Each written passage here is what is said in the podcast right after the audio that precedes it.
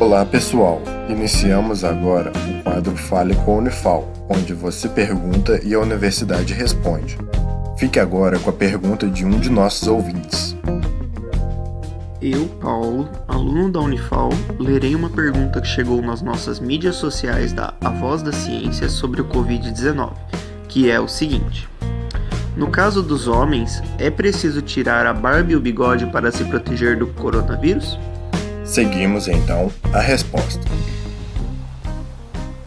Olá, meu nome é Bárbara Ávila, eu sou médica dermatologista, professora da Faculdade de Medicina da Unifal e eu vim responder uma dúvida que foi muito comum nessa quarentena e muitos homens vieram me perguntar: afinal, é preciso retirar a barba?